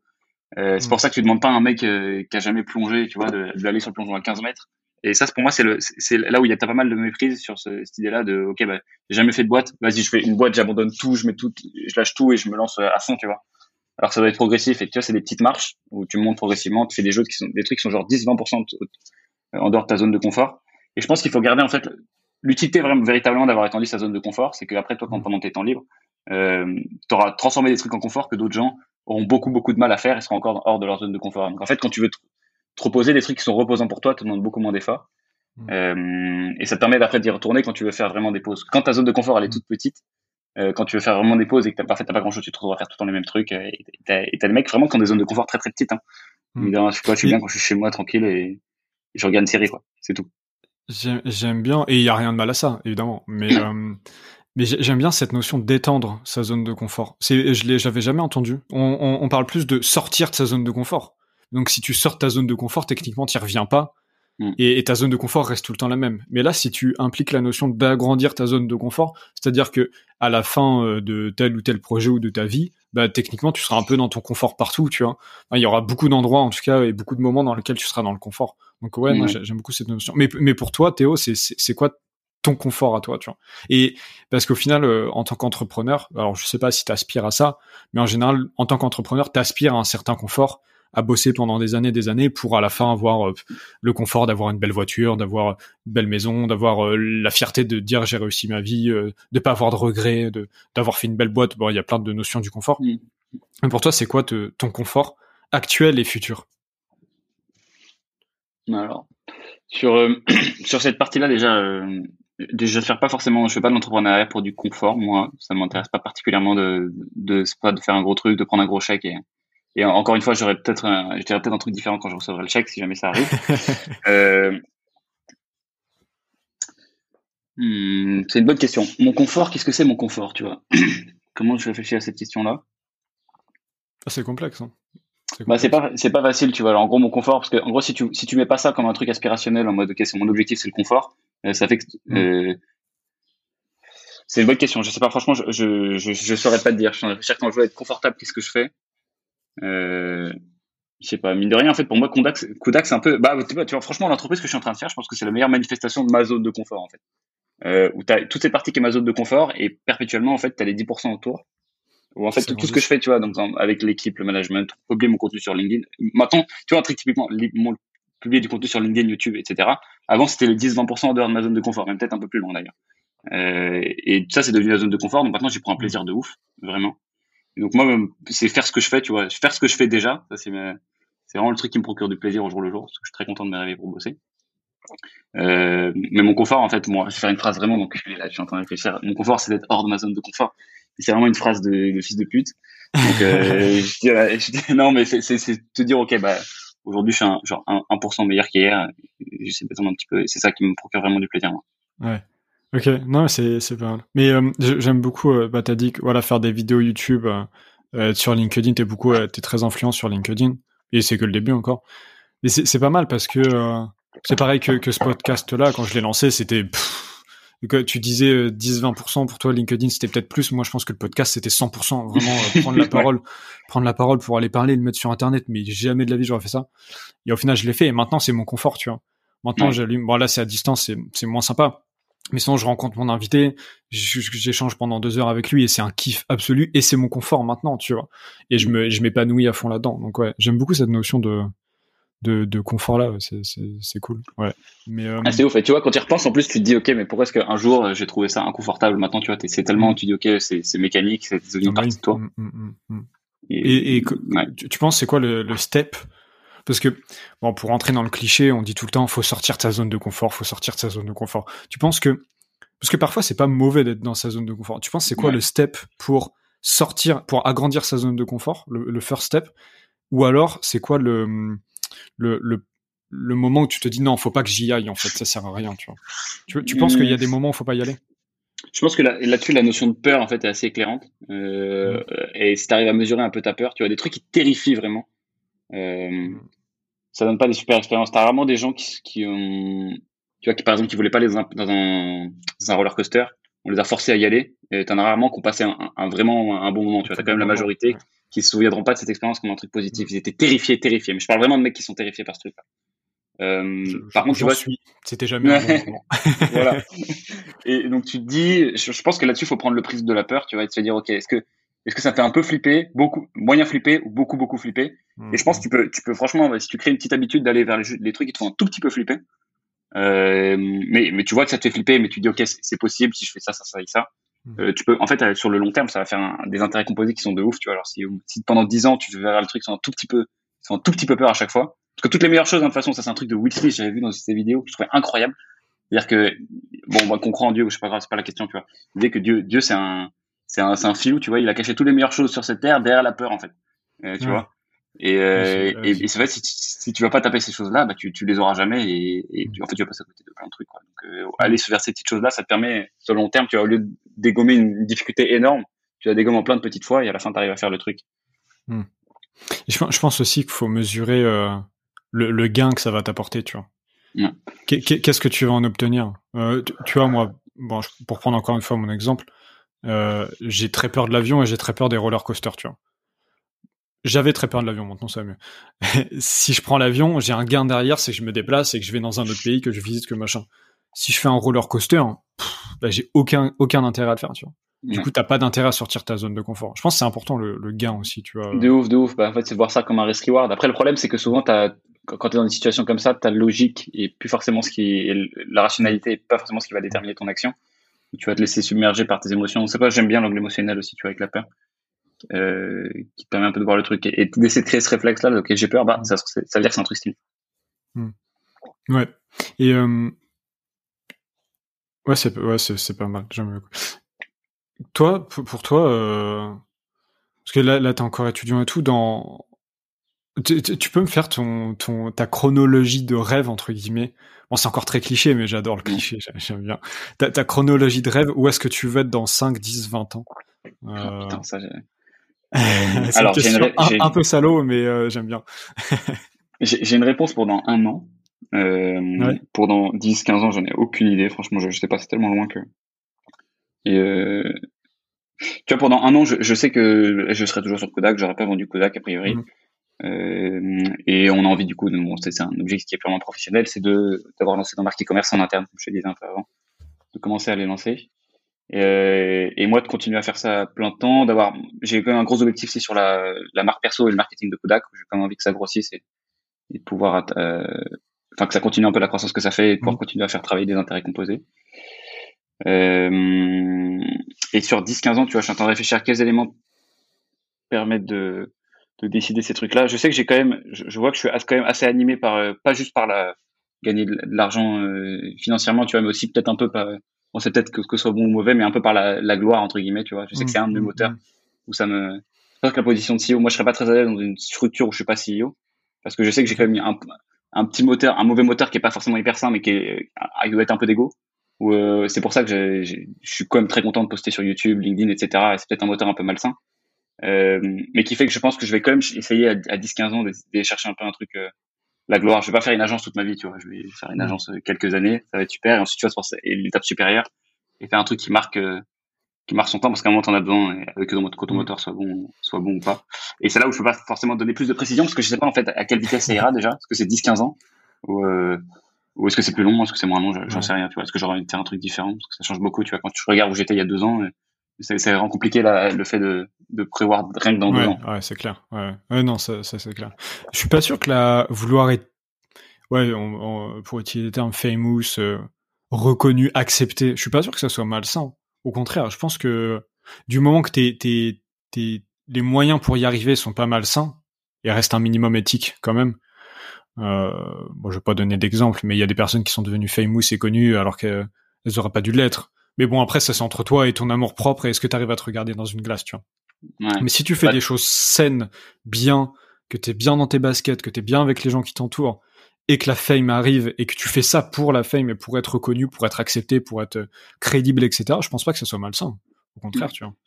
Je pense que, ouais, quand je disais gloire, c'est pas forcément la fame, tu vois. C'est juste le fait d'avoir créé un truc qui est, euh, qui marque son temps et tu vois, et de dire, mm. ok, bah ça c'est moi qui l'ai créé et t'as un, pseudo gloire qui est pas forcément la notoriété. Ouais, par contre, je vois la différence. Euh, là, où, dans le sens où je veux dire où ça peut être un peu malsain, c'est qu'en fait, si tu, le, fait, par exemple, si tu places la fame ou la, la notoriété comme ton objectif et ta North Star, tu vois, qui est, j'estime que j'ai progressé si je suis plus connu qu'il y a un mois, euh, c'est en fait, tu places typiquement ta métrique de succès dans les mains de quelqu'un d'autre, euh, où tu vas avoir fait d'énormes taf, énormes taf, et en fait, tu dis, ok, je prends toute la validation de quand je suis famous, ça, tout le monde me reconnaît, euh, mais dans ce cas-là aussi, ce que tu crées dans ton cerveau, c'est que tous les trucs négatifs vont énormément t'affecter. C'est pour ça que mm, mm. les mecs qui sont vraiment accros à la fame, ils peuvent pas dormir quand ils ont des haters. Tu vois, ils peuvent pas. C'est impossible. Ils sont là. Putain, c'est pour ça que ça leur fait du mal et tout. Vraiment. Là, pour l'instant, actuellement, les haters ne me font rien parce que je suis pas à ce niveau d'ego là. Tu vois. Et, euh, T'as des haters? Oh, j'en ai plein, des tonnes. Ah ouais, c'est vrai. des, centaines. Mais tant mieux, hein, parce que ça, tu vois, si c'est une métrique, euh, c'est une métrique de quand ça fonctionne. Euh, et Ouais, tu vois, tu as toute cette partie-là où je sais pas si gloire et notoriété, c'est la même chose. Euh, mais je sais que j'ai quand même un petit moteur où euh, j'ai envie, d'un peu, je sais pas si entre gloire, tu vois, entre gloire et notoriété, ce serait mmh. peut-être reconnaissance, en fait. Ouais, ouais. Ah, ouais, euh, je pense que le terme acceptation est pas mal pour ça, tu vois. Reconnaissance, ouais, crédibilité. Mais en même temps, c'est aussi un combat contre toi-même, tu vois. Moi, je sais que j'y aspire euh, sans vraiment y aspirer. En fait, c'est un objectif parallèle. Je sais que je veux l'atteindre. Je, veux, je sais que, mais en fait, je pensais un petit peu comme toi. Et effectivement, il y a, y a, pas vraiment de mots à mettre sur ça. J'ai pas envie d'être le prochain Justin Bieber et de plus pouvoir sortir dans la rue. Par contre, euh, j'ai envie que pour le travail que j'ai accompli, pour ce que j'ai fait, on me reconnaisse, mm. on m'accepte et, et, je sois crédible, tu vois. Ouais. Et euh, ouais, non, je, je, vois un petit peu, je vois un petit peu où tu veux en venir. Mais c'est pas bah, évident à, à mesurer. Ouais ça, c'est se dire en fait, tu vois, si, si, le plan se passe comme prévu sur ta croissance et, ta, et ce que tu veux créer, en mm. fait, ça sera, ça sera un, une conséquence du, du, truc. Et donc, en fait, finalement, quand tu regardes ce truc-là, ça. Ça, te permet plus ou moins de dire est-ce que tu as progressé vers ton objectif? Et la grosse erreur, c'est commencer à différencier les deux. Parce que tu as plein, tu vois, de. Moi, j'ai toujours, j'ai eu peur pendant longtemps que ma marque personnelle progresse plus vite que mon business. Euh, Et ça peut rapidement devenir le cas, en fait. Tu vois, si tu deviens bon en, en trouver les bons posts, tu vois, genre euh, bien faire ton tes, tes réseaux sociaux et tout, tu peux avoir l'air beaucoup plus successful que tu en as l'air, que, que tu ne l'es vraiment. Ouais, ouais, donc, euh, et donc c'est un gros souci pour moi et, et je pense qu'il faut toujours garder cette corrélation et se dire ok la, la reconnaissance, ça se mérite.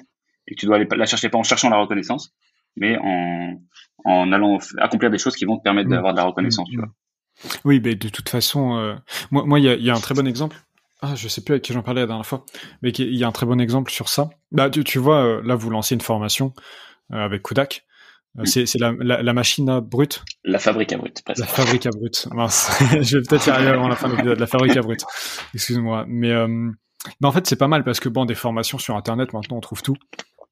Alors, tu as des très bonnes formations qui sont faites par des très bonnes boîtes et qui valent infiniment le coup. Je pense que euh, celle de Kudak, ça sera le cas parce que bah, tu, tu, la, la, formation n'est pas ton business model. Ouais. Par contre, euh, la formation est juste l'application de ce que vous faites et qui marche chez Kudak, tu vois. Donc ça, mm. c'est cool. Par contre, bah, on voit plein d'infos, de pseudo-infopreneurs euh, euh, qui se prennent en selfie, qui disent ouais, je vais t'expliquer comment devenir millionnaire en trois jours. Tu vas voir, c'est très simple moi j'ai réussi, tu vois. Et, euh, et bah ça effectivement, c'est c'est tu te construis une fame ou une ouais une notoriété, on va appeler ça comme ça, une notoriété, une crédibilité qui est complètement fausse en fait, parce que ta marque personnelle est plus est, est, plus grande que ce que tu as accompli à côté. Et ça, c'est très nocif, tu vois, parce que c'est faux, en fait. toute ta vie est fausse, tu vois. Tous les conseils que tu donnes, ils sont faux. Et euh, encore une fois, c'est entre ton éthique et toi-même, mais euh, tu, commences à y croire en plus après, tu vois. Je, vois à un moment, ça, commence à. En fait, ces trucs-là aussi, tu, tu, tombes facilement dans les pièges où ça commence à te monter à la tête un petit peu. Ta premier, mm.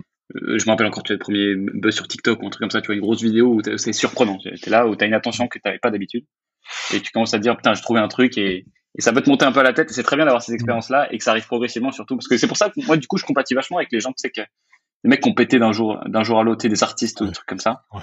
Ou euh, je, je, quand ils expérimentent ça, je l'ai vu à une toute mini mini mini échelle de d'avoir deux trois petits trucs qui fonctionnent. Et ces mecs-là, c'est mais comment tu, c'est impossible à gérer en fait. Tout à coup, t'as tout le monde qui te valide et qui te dit que t'es t'es, t'es une star. Euh, comment tu retrouves qui t'es et comment tu sais ce, discerner le vrai du faux de ce que c'était réellement parce qu'il faut bien faut bien différencier, tu vois, ton, ton marketing et, et qui t'es vraiment. Et il faut que les mm. deux, idéalement, progressent un peu, tu vois. Ils doivent être des outils les uns, les uns et les autres pour se tirer vers le haut. Ton marketing doit te permettre d'avancer ta boîte, ta boîte doit te permettre de, faire du meilleur marketing. Euh, et c'est pour ça que vraiment je compatis avec ces mecs-là, où je, je, me demande un peu comment ils, comment ils gèrent. je, je, pense que c'est, c'est enviable. C'est pas enviable du tout pour personne, tu vois. Enfin, quand tu vois, tu parles d'artistes, il y a beaucoup d'acteurs à qui ça arrive, beaucoup d'actrices aussi. Euh, je pense à Shia LaBeouf, pour ceux qui, se rappellent, l'acteur de, de, de, Transformers. Lui, c'est ça, il a pété un plomb du jour au lendemain et aujourd'hui, il est encore, il est encore en asile psychiatrique. Hein. Parce que le mec, euh, d'un coup, ça lui est arrivé et tout, il était jeune, t'étais pas prêt. C'est arrivé à, à l'acteur de, de, de, Joker aussi, euh, Joaquin Phoenix. Mm. Bon, maintenant, il en est sorti, il était dedans avant, tu tombes dans l'alcool et tout. En plus, tu tombes dans des, vu que t'as beaucoup de fric, tu tombes dans des, dans des vices qui sont hyper faciles à rentrer dedans, très difficiles à sortir. Et ouais, je mm. pense que c'est, enfin, c'est, ça peut être très vite catastrophique. Quoi. Et, et tu vois, c'est là aussi, on a une constante. On voit quand même que la majorité des personnes qui sont connues ne recommandent pas aux gens de chercher la, la notoriété. aussi, ils, disent, ils disent ça sert à rien parce qu'en fait tout le monde la veut, mais personne la veut. Hmm. Euh, personne, personne la veut vraiment quand ils l'ont. Euh, donc c'est ce truc-là où tu vois, c'est un mystère. Pourquoi est-ce qu'on continue à, à, se battre pour ce truc-là alors que tout le monde nous dit attends, attends, attends, tu vois, euh, n'y va pas. Donc il, doit y avoir une douille quelque part. On, on l'a bien dit tout à l'heure de différencier la fame et la notoriété ou la reconnaissance. Euh, je, je, pense que toi, comment on cherche pas à être connu, à être suivi. Euh, moi, demain, euh, j'ai 200 000 ou 1 million ou 50 millions sur Instagram, je m'en fous littéralement. Par contre, je veux que dans mon secteur d'activité, en l'occurrence l'entrepreneuriat, en l'occurrence le podcast ou, ou peu importe ce que je ferai plus tard, bah, je veux être crédible et je veux être reconnu. Et je pense que c'est ça qui est important, tu vois. Arriver à juste être, être reconnu et être, avoir de la notoriété et être accepté dans le milieu, dans la niche dans laquelle tu es, mais pas aux yeux du monde entier, tu vois. En plus, c'est infernal. Ouais, c'est ça. Je pense que là, là, là, se joue la différence. Tu, tu vois, par exemple, des mecs comme euh, comme Simon Sini, comme euh, comme Oussama Hamar aussi, qui sont extrêmement populaires, extrêmement connus et extrêmement euh, validés dans dans le game de l'entrepreneuriat, sont des parfaits inconnus pour le reste de la population, tu vois. Ça, c'est génial, hein.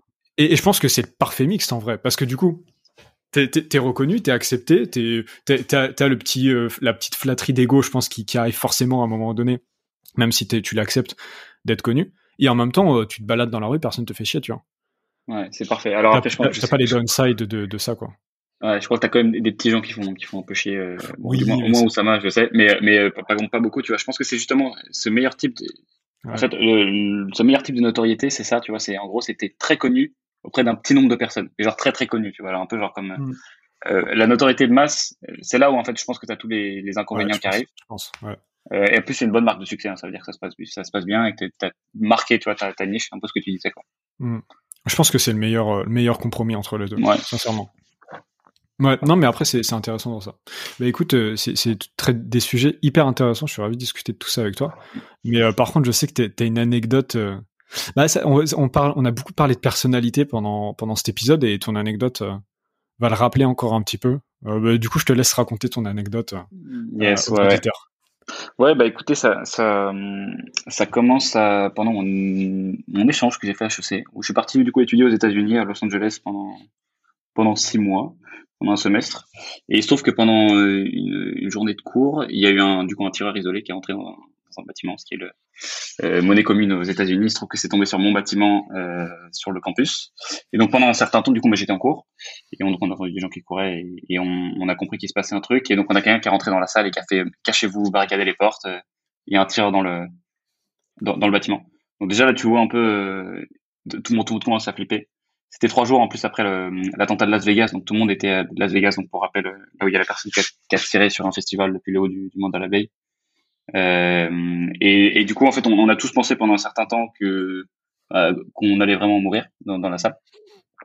Euh, ou en fait, ce qui, est un peu une situation qui est horrible, ce, genre de truc, parce que tu peux pas fuir, tu peux pas te partir ou quoi. si tu sors de la salle, tu te fais, bah, tu, te fais tirer dessus parce que tu sais pas où est le mec, et en fait, tu sais pas où est le gars. Donc en fait, t'es juste en train d'attendre et de, de voir si le mec va rentrer dans ta salle ou pas pour tirer dessus. Tu d'entendre des coups de feu ou des trucs comme ça.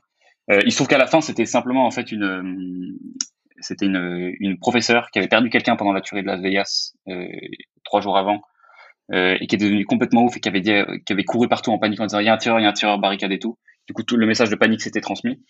Euh, mais le résultat était, le fait était qu'on était dans la dans la salle et qu'on pensait vraiment qu'on allait mourir. Et, donc là, le truc qui m'a qui m'a pas mal interpellé, c'est qu'à un moment, du coup, on a décidé de qu'il fallait euh, qu'il fallait barricader la, porte, tu vois, donc mettre une table contre la porte pour euh, pour euh, bah, pour barricader, pour pas que le mec puisse rentrer comme il voulait. Et donc là, c'est la prof qui connaissait bien le protocole de sécurité qui a fait OK, bah, qui veut, quelqu'un doit aller mettre une, une table contre la porte, qui va mettre une table sur la porte? Et là, tu vois un truc qui se passe qui est absolument incroyable, c'est tu te retournes dans cette salle et tu vois les gros durs, parce que là-bas, c'est des frappes parties, donc c'est des mecs un peu machos euh, euh qui, qui, ont, qui, ont, des gros égaux. Et donc tu, les, tu vois les mecs euh, se décomposer et tout, commencer à pleurer, et tout le monde qui ferme sa gueule. Et donc là, pendant, pendant une minute, il y a un blanc. Où personne, et moi, même, même chose en tétanisé, tu vois, personne ne va aller près de la porte. Euh, foutre la foutre la table. Donc je me retrouve finalement comme j'étais assez proche de la porte à, qui avait dit bah, je, je, vais, prendre la table je vais la foutre contre la porte. Je soulève la table je me proche de la, de la porte et je regarde par le hublot et là je vois trois ou quatre mecs du SWAT qui sont en train de me viser avec leurs armes et qui font sort, sort de la salle sort de la salle. Donc moi totalement paniqué le seul truc que j'ai trouvé à dire c'est je suis français tu vois je suis pas le terroriste. Il dit parce qu'ils m'ont dit euh, identifie-toi tu vois identify yourself parce qu'ils savaient pas en fait qui était le tireur donc euh, je, suis français, je suis français, donc je leur parle en français en plus, ils comprennent rien, tu vois.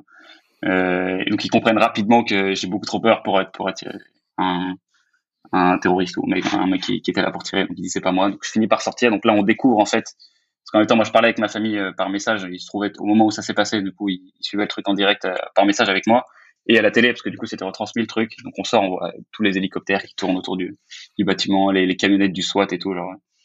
Euh, donc on sort finalement, et puis là on découvre en fait que c'était une grande malade, juste tout ce que je viens de vous dire là sur le fait que c'était pas vraiment un tireur qui était rentré dans le, bâtiment. Euh, et je me suis rendu compte d'un truc assez assez important là-dessus, tu vois. je te disais, je, sais pas si j'ai trois learnings là-dessus, mais j'en ai une grosse euh, qui est que tu peux pas vraiment savoir qui sont les gens tant qu'ils n'ont pas été mis dos au mur. Et c'est très bien parce qu'on en a parlé un petit peu dans le dans le démarrage de cet épisode. Et tu vois, tu as plein de gens qui se prétendent, qui ont une image d'eux-mêmes en disant ok bah je, suis généreux, je suis loyal, je suis courageux, etc. Et typiquement le, la notion de courage, je pense que tu as 90% des mecs qui ont rien fait dans cette salle euh, ici, qui se prétendaient et qui pensaient sincèrement hein, qu'ils étaient des personnes courageuses. Euh, et donc en fait ça m'a un peu euh, mis, dans la tête et j'ai trouvé du coup après derrière une citation qui illustrait bien ce propos-là, c'est que celle que je t'ai donné là juste avant, c'est que tes actions parlent si fort que j'entends pas ce que tu dis. Euh, et je, ça va vraiment beaucoup changer la façon dont je vois les gens et dont je les analyse. Je crois ce qu'ils me racontent. C'est-à-dire que je peux pas croire un mec euh, quand un mec dit je suis X, je suis Y. Euh, en fait, il a pas de, il a, il peut me raconter ce qu'il veut en fait. Quand on dit talk is cheap, tu vois, tu peux me dire ce que tu veux. Moi, je dis je suis, je suis milliardaire, c'est facile, tu vois. Et, mais, après de le montrer dans ses actions, c'est beaucoup plus compliqué. Et là où tu vois où vraiment où sont les gens, quand ils ont plus du tout leur filtre, c'est quand ils ont peur de mourir. Parce que là, tout le monde pensait qu'ils allaient mourir. Et donc là, tu dis, ok, ce mec-là, en vérité, il est comme ça. Et juste, il couvre ça avec un masque social ou, où il a envie de se donner telle ou telle personnalité. Mais au moment, tu peux pas mentir. T'as tellement peur que tu peux pas mentir. Et donc, ça a pas mal changé. Je la façon dont j'analyse les gens dans le business. Même moi, chez Kodak, moi, je recrute les personnes. J'essaie à chaque fois d'avoir des expériences où ils ont été, où ils ont été les choses qui me, qui me racontent être. Et je me beaucoup à ça. Euh, bah, merci pour l'anecdote. Très bien raconté en plus. Mais c'est une anecdote absolument incroyable parce que t'as as vécu un truc là-bas. Pour en revenir aux origines quand même. T'as vécu un truc là-bas qui est traumatisant, tu vois. Heureusement, il n'y avait pas vraiment de tireur, mais, euh, mais c'est quelque chose qui est, qui est, possible, qui arrive malheureusement souvent aux États-Unis. Enfin, c'est, c'est, c'est, ouais, c'est une expérience assez, assez traumatisante, je pense. Enfin, c'est, ouais, c'est incroyable de vivre ça, tu vois. Enfin, l'expérience en tant que telle, même pas ce que tu en as tiré, juste, bah, déjà, t'as, t'as, as expérimenté le sentiment de mort imminente, mm. tu vois. Qui est quelque chose que très peu de gens ont, vécu. C'est, cette, euh, ouais. C'est vraiment ça. Hein. ce truc-là, ce que non pardon, c'est moi qui te coupe. Euh, c'est vraiment ce truc-là où cette sensation que tu peux pas, en fait, euh, c'est irréplicable. Je ne sais pas comment te la décrire, tu vois. Où t'es juste, mm. t'es en train d'attendre, t'es es paniqué, t'es ouf, et tu sais que tu tu dis que je peux, tu penses vraiment sincèrement que tu vas mourir, et tu vois tout le monde autour de toi qui pense aussi qu'ils vont mourir. Du coup, ça te confirme que en fait tu vas mourir, euh, et c'est indescriptible. Ouais, non, mais c'est, enfin, c'est une expérience euh, qui, je pense, sur le long terme, si t'es pas traumatisé, heureusement, s'il y avait Mm. pas de vrai tireur, heureusement, machin, peut t'apporter beaucoup de bonnes choses dans ta vie parce que du coup, euh, bah, on parlait de mo- moteur tout à l'heure, bah, quand, quand on est jeune, alors moi en ce moment avec la, la situation, mais quand t'es jeune, en général, tu te crois ou invincible ou immortel en Mm. fait. Mm. très, très peu de jeunes ont cette notion de la mort, tu vois. C'est pour ça qu'il y en a plein qui meurent euh, pff, euh, hyper connement, tu vois, parce qu'en fait, euh, on, on a l'impression qu'on est immortel et, et qu'on est, qu'on est invincible. Ce qui est pas forcément une mauvaise chose, parce qu'en soi, bon, c'est la jeunesse, tout ça, c'est important.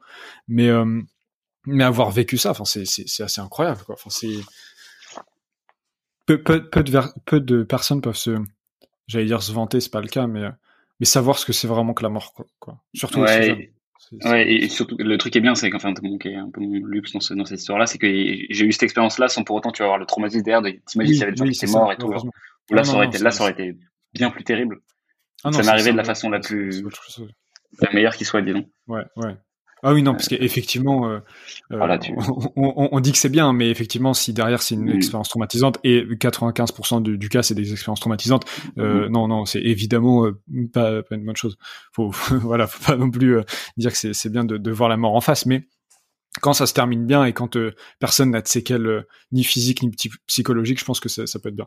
Et ouais, du coup, j'ai beaucoup aimé ce que tu dis. Bah, effectivement, c'est ce qu'on on, on en a beaucoup parlé de psychologie, de, de comportement et tout dans cet épisode. C'est ouais, euh, bah, comment tu réagis en fait face à une situation comme ça et où tu te rends compte que bah les gens, même les les cadors de la de la de la classe, les mecs les plus musclés et tout, en fait, il y a personne derrière quoi.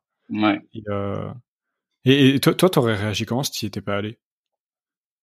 Si, si, C'est-à-dire, si, si t'étais pas allé mettre cette table, si t'étais resté comme les autres en fait? Je sais pas, parce que je me souviens, je- pour le coup, je me souviens de ce truc-là. C'est parfois t'oublies, comme pendant une bagarre, tu sais, t'oublies. euh, Mm, mm, mm. Je sais pas si, bon, j'ai peut-être des gens qui sont déjà battus ici, mais euh, en fait, ça, ça- tu blackout totalement le truc la première fois que tu te bats parce que tu as trop d'adrénaline. Ouais. Euh, là, par, pour le coup, je me souviens de ce truc-là. Je me souviens de pas avoir pris la décision. Juste, c'était, c'était pas un truc. J'ai tape porte et, et hop, mettre tape Mm. porte. Et très simplement. Et ton cerveau, il est éteint en fait là-dessus. C'est pour ça que si, quand tu parlais de rationalité derrière, quand t'es aussi vraiment dos mur sous la pression. Et je pense que les sportifs l'ont aussi. Tu vois, quand ils sont dans des, des événements très très importants, euh, c'est, l'instinct qui prend le dessus. Et si t'as pas assez travaillé et, et transformé ton savoir conscient en, en ce que t'es vraiment, tu- ça tombe. Et donc c'est pour ça qu'en fait tu vois qui sont les gens vraiment, parce que tu vois tout ce qu'ils ont pas transformé et qui prétendent être, euh, fou, tout part. Et c'est pour ça que c'est très important, tu vois, ça m'a fait, euh, m'a fait une bonne leçon sur le recrutement. Euh, en mode recrute pas les gens pour les qualités, mais recrute-les pour les défauts. Et, quels défauts t'es prêt à Parce que c'est des trucs qui vont partir quand ça ira mal. Mm. Et T'as besoin des mecs quand ça ira mal. Euh, Enfin les qualités vont partir quand ça ira mal, et il restera que les défauts. Donc en fait si t'es très très mal à l'aise avec les défauts des gens, donc c'est un mec qui je sais pas, qui panique, qui accuse tout le monde, ou qui, ou qui- même qui est violent, tu vois des trucs encore pires. Euh, bah là, là, tu, tu, tu peux le tâche directement, tu vois, et pas prendre sur les mecs, même s'il est excellent et qu'il est hyper performant dans les bons jours, euh, recrute-le, recrute-le sur ses défauts. Qu'est-ce que t'es prêt à tolérer? Et euh, ouais, dans cette salle-là, tu vois, je sais pas vraiment. euh, je pense que si, je sais pas, je- si j'avais pas pris la table, euh, est-ce que je me serais senti différemment? Je sais pas. Là, effectivement, je pense que la notion de ouais, de blackout, euh, que tu Ouais. te rends même pas compte de ce que tu fais, c'est presque instinctif. Ouais, je pense qu'elle rentre beaucoup. C'est c'est drôle que tu, que tu fasses la corrélation avec les sportifs. J'ai parlé ce week-end euh, avec un, un, un copain à moi qui s'appelle Ahmed, qui fait une petite dédicace, qui est boxeur. Mhm. Et il est déjà rentré plusieurs fois sur ring, alors à un niveau amateur, évidemment, il n'est pas professionnel. Mais quand même, dans des arènes, euh, il a fait plusieurs déplacements en France et tout. euh. Et euh, bah, tu rentres sur l'arène, bon, c'est un, c'est un, un combat amateur, donc c'est pas non plus, euh, c'est pas non plus Mayweather contre contre McGregor, hein, c'est pas voilà, c'est pas ça. Mais tu rentres quand même sur le ring, t'as l'arbitre, t'as un public, hein, parce que c'est une soirée, donc il y a 2-3 000 personnes dans la salle. Donc c'est quand même une belle expérience. Et je lui ai dit, mais qu'est-ce que tu ressens? Et que ça soit dans la boxe, dans le foot, quand tu rentres dans le stade, dans le basket, ou, même au golf, quand tu arrives sur le, sur, le, sur le green, je pense que, je lui ai demandé qu'est-ce que tu ressens en fait à ce moment-là? Et, il me dit, mais tu tu t'y réfléchis même pas. Il dit, c'est un moment qui dure une éternité, mais dont tu ne te rappelles pas. Mhm. Et il, m'explique, t'es- dans ta bulle, t'es dans ton monde, tu fais ce que t'as à faire, mais tu réfléchis pas, c'est instinctif, c'est, tu, tu, vois pas ce qu'il y a autour. Euh, euh, il m'a montré les vidéos du combat et, on a des potes qui étaient dans la, dans la, dans la, sur, le côté du ring, qui gueulaient, euh, qui l'encourageaient et tout. Il m'a dit, mais je les ai pas entendus. T'es dans ta bulle, tu fais pas attention à ce qui se passe autour. Et juste, tu fais ce que t'as à faire et c'est instinctif. Et je pense que c'est un peu ce, quand t'es dans des expériences malheureusement traumatisantes, bah, c'est un peu ce que tu vis, quoi. Euh, c'est c'est là en où plus, c'est t'as- vraiment à ça euh, auquel je pensais, Ouais. hein, ce, ce- ce truc de boxe, parce que du coup, je, je suis boxeur aussi, mais donc en, en un peu moins qu'amateur, tu vois. Enfin, j'ai fait de la compète, mais pas, pas vraiment avec du 2000, 3000 personnes dans le public. Et pour avoir cette expérience à une petite échelle, je, je vois très bien ce qu'il va raconter, tu vois. C'est que ton cerveau, il s'éteint quand, quand, tu te sens en danger.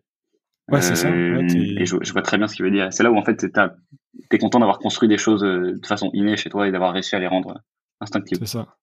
Mais c'est hyper parce que c'est aussi là-dedans que tu vois les, les vrais comportements et les, les vrais caractères des personnes. Tu parlais des défauts tout à l'heure. Je pense que les sportifs, bon, dans un sport amateur, c'est différent, mais par exemple, euh, je connais très peu la boxe. Je pourrais pas parler dessus, mais je connais mieux le tennis, par exemple, et le foot. Bah, euh, quand tu vois que le, le tennisman, je pense que le tennis, c'est le sport le plus psychologique euh, possible. et le plus dur psychologiquement, parce que tu es tout seul tu peux t'en vouloir quand même. Et très sincèrement, je pense que 40% de ce qui va faire ta victoire ou ta défaite au tennis, c'est le mental. C'est sûr et certain. et, euh, et tu vois, du coup, les comportements, je pense bah, notamment à Benoît Père, euh, pour, ne pas, pour, ne pas, pour ne pas le citer, qui a, qui a, qui a un mental euh, de chips. Et, du coup, bah, il pète souvent un plomb, et ce qui fait qu'il va perdre son match, tu vois. Et, euh, et c'est là où tu te rends compte des vrais caractères des personnes, quoi. Euh, donc ouais, non, c'est, intéressant de voir ça et puis d'avoir vécu ça aussi, quoi. Genre, Ouais, Et, et, du coup, ça serait quoi tes trois enseignements par rapport à cette anecdote, mais par rapport à, ton expérience de vie, à cet épisode que tu voudrais que tu voudrais donner euh, à mes auditeurs? Euh, bah, Je pense qu'enfiler, euh, j'en avais un du coup principal, c'est déjà ju euh, juge les gens sur ce qu'ils font, pas sur ce qu'ils disent. Euh, ensuite, quand tu cherches à savoir si tu vas t'entendre avec quelqu'un, que ce soit en professionnel ou en perso, regarde ses défauts, pas ses qualités. Euh, et ensuite, euh, bah, dire, je dirais la troisième chose, c'est que toute la leçon de tout ça, c'est qu'en fait, tu n'es jamais plus que ce que tu as réussi à transformer euh, de conscient en inconscient, en fait, de ce que tu, tu deviens vraiment. Donc, concentre-toi vraiment sur faire les choses pendant longtemps, parce que c'est la seule façon de les intégrer, euh, faire des choses un, petit peu pendant longtemps, donc des habitudes, tu vois. C'est pour ça que j'adore le bouquin de Atomic Habits de James Clear. Faut que je le lise. Parce que c'est la seule façon de transformer ton truc conscient de, je, je, je j'applique cette chose, je, je, suis cette chose-là de façon consciente, en, je le deviens quasiment dans ma nature. Quoi. Ouais. Et puis oui, c'est aussi. Euh... J'aime beaucoup ces trois enseignements. Et c'est aussi ne pas se mentir à soi-même au final. Ouais. C'est euh, ça qui est, qui est, vachement important, je pense. Et, euh, et, et, de toute façon, et, et, on va conclure sur ça. Ça fait une bonne heure d'enregistrement. je, je, pense qu'il faut pas aller chercher la fame, tu vois. Mais la, mais enfin, quand je dis la fame, non, la notoriété ou la, ou le respect ou la crédibilité. Mais si tu fais des choses qui sont en accord avec ce que tu fais et ce que tu fais bien, ça viendra tout seul, tu vois. Mhm. Euh, pourquoi tu commences par exemple à avoir déjà du succès sur LinkedIn? Parce que derrière, tu as des techniques de vente qui sont bonnes, tu as, des, t'as, des, des, des, compétences et une expertise dans, ce que, dans ton domaine qui, qui fonctionnent et qui sont vraies, tu vois. Donc que les gens approuvent. Donc bah du coup, ta communauté grandit, ce qui fait grandir ta boîte, ce qui fait grandir ta, ta, ta crédibilité et, tout ça, ça joue et je pense que c'est important. Ouais, bah ça, avait pas confondre succès et signe extérieur de succès. Euh, c'est très, très courant dans la startup. Tu vois, bah, c'est pour ça que d'ailleurs que le, le, message de Guillaume, même si c'est un coup de pub, je trouve ouf parce que il, a, il a mis le doigt sur exactement ce truc-là. Tu vois, quand tu fais une startup et que tu veux montrer que tu as du succès, maintenant, la façon dont ça fonctionne, euh, c'est que tu es plus, es plus enclin, tu as plus d'initiative à aller lever des fonds et pour euh, envoyer ce signal de succès que vraiment euh, faire du chiffre d'affaires qui va t'apporter moins de fame en fait. C'est pour ça que tu as plein de gens qui cherchent la fame. Mm. Ils ont ces deux choix comme ça. Ils sont est-ce que je fais vraiment du chiffre d'affaires ou est-ce que je lève des fonds? Et moi, je, je lève des fonds. Tu vois. Et souvent, mm. souvent c'est pas des choses qui sont très conscientes. Hein. Il y a peu de gens qui admettent vouloir vraiment chercher la gloire, la fame. Donc c'est pour ça que j'aime bien son message. Mais, mais effectivement, le, enfin, c'est, il a, il, tu dis, il a mis le doigt sur quelque chose et qui est totalement vrai et qui va probablement changer dans le futur, notamment grâce à lui. Mais euh, ouais, enfin, c'est depuis plusieurs années, c'est si t'es une startup qui réussit, c'est parce que t'as levé des fonds. Mm. Euh, si tu poses le problème sur la table de lever des fonds, on va pas rentrer dans le, dans, dans le débat, mais c'est pas forcément une bonne chose tout le temps pour ta boîte, tu vois. Et c'est pas du tout un signe de réussite. Enfin, tu, voilà. c'est pas parce que tu lèves des fonds que tu réussis. Et bah, on en parlait encore une fois avec Harold la semaine dernière. Si euh, tu lèves des fonds, bah, des fois, c'est nécessaire de lever des fonds, mais euh, les investisseurs, ils vont investir dans 10 boîtes, il y en a 9 qui, en partant du principe que 9 vont se casser la gueule et qu'une licorne va apparaître et va rembourser toutes les autres et leur faire faire du bénéfice. Donc à partir de ce moment-là, quand tu lèves des fonds, t'as 9 chances sur 10 de te, de te cramer en fait. Donc euh, c'est pas forcément la meilleure chose qui soit parfois. Mais parfois c'est la meilleure, la, meilleure la, seule solution aussi. Donc euh, c'est différent. Et c'est ça. Et, et, le meilleur moyen de lever des fonds en vérité, c'est quoi? C'est juste d'avoir de l'attraction et d'avoir une boîte de ouf. Et c'est là où tu vas lever des fonds de façon saine. Et pas... Parce que c'est ça le problème en fait. C'est très bien de lever des fonds, mais ce qu'on voit pas, c'est qu'il y a une énorme différence entre vouloir faire du chiffre d'affaires et ensuite lever des fonds et vouloir lever des fonds Euh, bon, ensuite, en espérant que tu coûtes, ça va faire du chiffre d'affaires, j'espère quand même. Mais euh, selon là où tu places ta métrique, tes actions au jour le jour, elles sont hyper différentes. Et le succès de ta boîte, je pense qu'il est beaucoup plus important quand tu vas, tu le fais de façon saine, tu chercher des ventes et, et, du CA, et de la profitabilité, et ensuite je, me, je le défends. Parce que là, naturellement, les gens, ils vont venir vers toi, quoi. Ouais, complètement. Bah écoute, euh, c'est, c'est tout ça, c'est des sujets ultra basants. Je suis très content de la tournure de cet épisode, Théo, parce que ça a pris une, une notion un peu psychologique, un petit peu euh, au niveau du comportement et très humaine. J'ai, j'ai beaucoup, beaucoup aimé ça. Euh, merci à toi d'avoir accepté mon invitation. Euh, c'était, c'était un super épisode. Mais avec grand plaisir. Et je te laisse, euh, comme le veut la tradition, euh, le mot de la fin. Donc voilà, t'as, t'as, encore une fois carte blanche pour dire ce que tu veux et, et conclure ce, ce, ce bel épisode. Bah déjà, merci beaucoup de m'avoir reçu. Euh, c'était top. Moi, j'ai aussi beaucoup aimé la tournure qu'a pris l'épisode. Parce que le psychologie, c'est le sujet sur lequel je peux parler des heures. D'ailleurs, devant tout, on termine ma gueule dessus tellement j'en parle. euh, et voilà, merci à tous d'avoir écouté l'épisode. Euh, bah, ciao. Je vois que tu as des beaux invités qui sont prévus dans les jours, euh, dans les semaines qui arrivent. Ouais, ça, ça va être bien. Euh, ça, ça, va être bien. Je m'inquiète pas pour toi. bah, je te remercie et, et je te souhaite une très très bonne journée. Salut. Merci toi aussi.